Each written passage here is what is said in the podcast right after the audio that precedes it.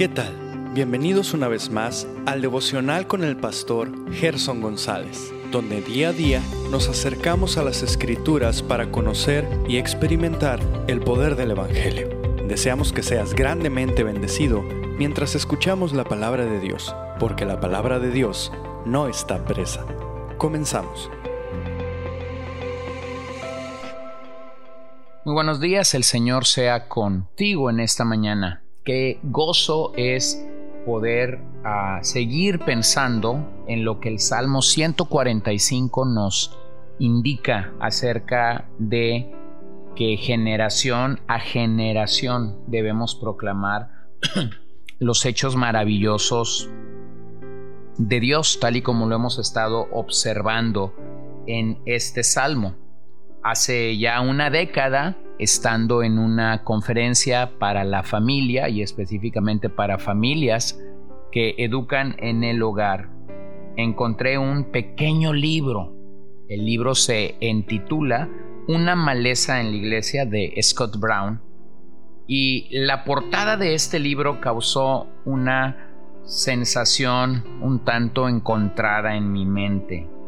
Bajo el título que ya mencioné, la descripción del libro dice cómo una cultura de segregación por edad está dañando a la generación más joven, fragmentando a la familia y dividiendo a la iglesia.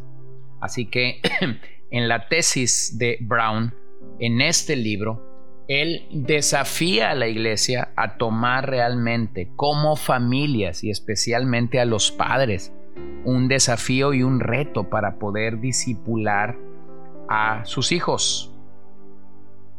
Él menciona lo que Luis Gaussen mencionó en 1840. La teología suena una alarma en el primer y frecuentemente más decisivo momento, cuando el lenguaje de la religión entre un pueblo empieza a declinar de la verdad y cuando el error, como una creciente maleza, surge y crece hasta ser una planta. Entonces suena una advertencia oportuna y la gente se apresura a sacar la raíz. Yo creo que cuando leemos el Salmo 145, como muchas porciones de las Escrituras, nos damos cuenta rápidamente de que hay mucha maleza el día de hoy, tanto en la iglesia como en la familia. Permítame definir la palabra maleza se ha, utilizado para describir una especie invasora o un fastidio, una planta no nativa que se reproduce agresivamente y particularmente una planta que crece en tierra cultivada para el detrimento del cultivo deseado. Torel define una maleza como una planta que interfiere en los objetivos administrativos para una particular parcela de tierra en un momento específico del tiempo. Así que lo que Brown está abogando en este libro es que la iglesia moderna ha sido sobrecogida por un espacio no nativo y de reproducción agresiva que excluye o daña a los cultivos deseados. Esta maleza en el ministerio sistemático de segregación por edades tiene un profundo impacto en lo que Dios desea que fuese un plantío, un plantío de renombre. Así que cuando pensamos en esto, claramente debemos observar nuevamente lo que el Salmo nos está diciendo en el versículo 4, una generación alabará tus obras a otra generación y anunciará tus hechos poderosos. Así que el compromiso de los padres y de las familias deben ser alabar a Dios todos los días, lo cual reafirma su anhelo personal. Juan Calvino denota perseverancia en el ejercicio.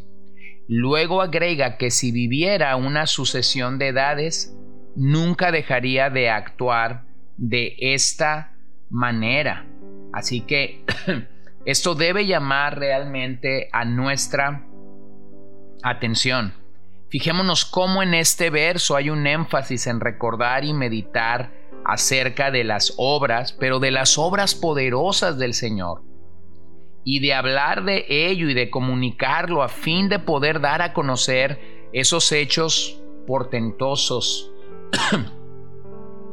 para poder transmitir a otros la fe con la cual levantamos nuestra cabeza.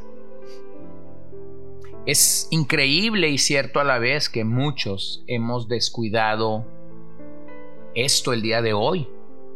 El Salmo 105.1 nos dice, alabad a Jehová, invocad su nombre, dad a conocer sus obras en los pueblos, cantadle, cantadle salmos, hablad de todas sus maravillas. Es el Señor quien se encarga de mantener viva entonces la memoria de su bondad en nosotros, pero es nuestra responsabilidad a la par dar testimonio de ello para que el mundo conozca quién es Dios y lo que Él ha hecho. Bueno, los primeros con los que tenemos esta obligación es con la generación que está después de nosotros, principalmente nuestros hijos. de acuerdo a Deuteronomio 6, esto es lo que debe de suceder al interior de nuestras casas. Los que están bajo nuestro cuidado, los que están bajo nuestro mentoreo, o la generación de siguientes creyentes de nuestra iglesia local, posiblemente está ahora entre los 10 y los 20 o los 30 años. Ellos, en muy pocas décadas, estarán proclamando la palabra. Ellos estarán entonando las alabanzas del Señor. Así que alguien ha dicho, siempre estamos a una generación de un pueblo que no tenga fe. Ese comentario nos debe llevar a apreciar la importancia de nuestro testimonio a la próxima generación. Bueno, Dios nos libre de fracasar en nuestra alabanza y proclamación y de repetir la historia que el libro de jueces nos da. Como jueces 2.10 nos dice, un pueblo que no alaba guiará a la siguiente generación a la apostasía. Esta es la importancia de asumir verdaderamente lo que Dios está demandando de nosotros el día de hoy. Así que yo quisiera pensar en cómo este salmo puede ser aplicado desde el seno de nuestro hogar. Nuevamente, nuestros corazones deben arder con el recuerdo de la bondad de Dios. Nuestros corazones deben estar realmente conectados con esa realidad. La verdad es que somos olvidadizos y por ello olvidamos muchas cosas especialmente a medida que crecemos o que envejecemos, pero entonces debemos ser un pueblo agradecido, que recuerda todos los ejemplos de la bondad de Dios en nuestras vidas. La alabanza debe ser parte diaria de nuestra vida, ya sea en forma de oración o de himnos. Debemos siempre meditar en los hechos que el Señor está haciendo en nuestras vidas y venir delante de Él con gratitud para que nuestra fe pueda ser fortalecida. Salmo 77, 11, me acordaré de las obras del Señor. Ciertamente me acordaré de tus maravillas antiguas. Meditaré en tu obra y reflexionaré en tus hechos. O Salmo 103, 2. Bendice alma mía al Señor y no olvides ninguno de sus beneficios. Así que este salmo nos muestra de una manera cómo podemos aplicarlo, pero a la vez nos muestra cómo podemos alabar a Dios de manera continua. Nuestros servicios de adoración deben estar llenos de los relatos de grandes actos de misericordia y compasión de Dios. De ahí que nuestra himnología surge de la verdad de la palabra, no está anclada en sentimientos humanos, sino en la verdad de quién es Dios y lo que Él ha hecho por nosotros. Así que recuerda la gran bondad de Dios, como el verso 7 dice. Cuenta a otros las historias de cómo Dios salvó nuestras almas, de cómo Dios salvó nuestras vidas, de cómo Dios proveyó de maneras maravillosas, de cómo Dios respondió a nuestras oraciones.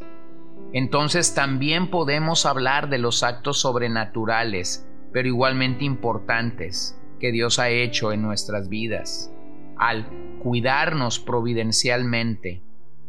Así que demos gracias a Dios por ello y obedezcamos lo que el Salmo 34.1 nos dice, bendeciré a Jehová en todo tiempo, su alabanza estará de continua, de continuo en nuestras bocas.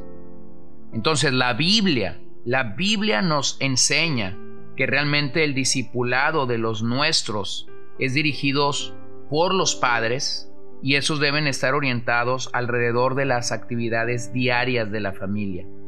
Mientras comemos, mientras trabajamos, mientras viajamos, mientras adoramos juntos. Bueno, eso nos permite tener un enfoque casual y no meramente un entrenamiento formal. Más bien los padres van estructurando sus vidas de tal manera que sus hijos están consistentemente a su lado para que ese tipo de discipulado suceda o se dé a lo largo de la vida. Mira lo que Moisés dijo en Deuteronomio 11. Grabad pues estas mis palabras en vuestro corazón y en vuestra alma. Atadlas como una señal a vuestra mano y serán por insignia entre vuestros ojos. Y enseñadle a vuestros hijos, hablando de ellas, cuando te sientas en tu casa y cuando andes por el camino, cuando te acuestes y cuando te levantes. Así que observa en el corazón de la ley. La familia y el hogar son centros de discipulado y Dios les ha dado muchas funciones y responsabilidades en relación a esta tarea. Por lo tanto, aquí está nuestra definición. Esta es la manera principal como la siguiente generación es entrenada desde la casa, no desde ninguna otra entidad. Es la casa, como hemos leído en Salmo 145, como hemos visto en Deuteronomio 11, como hemos señalado de Deuteronomio 6, que es el primer lugar de discipulado. Así que yo quisiera invitarte en esta ocasión, en esta mañana, a que pienses en eso como una realidad ah, que debe de estarse efectuando de una u otra manera al interior de tu hogar. Así que oremos en esta ocasión, pidamos al Señor que la claridad de la palabra pueda ser realmente lo que nos impulse a tomar el lugar que el Salmo 145, 4 nos está llamando a tomar. Señor, gracias te doy en esta mañana por tu fidelidad, por tu amor, por tu grandeza, porque tú eres real, porque tú eres fiel, porque tú eres bueno y porque tú realmente anhelas y deseas que nosotros podamos vivir para tu gloria. Yo pido que tú nos instruyas, que tú nos convenzas, que tú nos redargullas, que tú tengas a bien mostrarte a nuestras vidas de tal manera que nosotros podamos concentrarnos en aquello que tú nos has mandado hacer. Poder comunicar a la siguiente generación tu palabra, tu ley, tu amor, tu gracia, tu providencia. Pido que esto sea una realidad en el caso de cada uno de los oyentes que hoy están en este podcast. Y bendice el día que hoy iniciamos. En el nombre de Jesús oramos. Amén. Gracias por acompañarnos el día de hoy. No olvides compartir este devocional con todos tus conocidos y recuerda que puedes seguirnos en Podbean, Spotify y Facebook como CCBN Los Mochis para que puedas escuchar todos los mensajes, los devocionales y también seguir nuestras transmisiones en vivo. Esperamos que nos acompañes el día de mañana. Que el Señor te bendiga.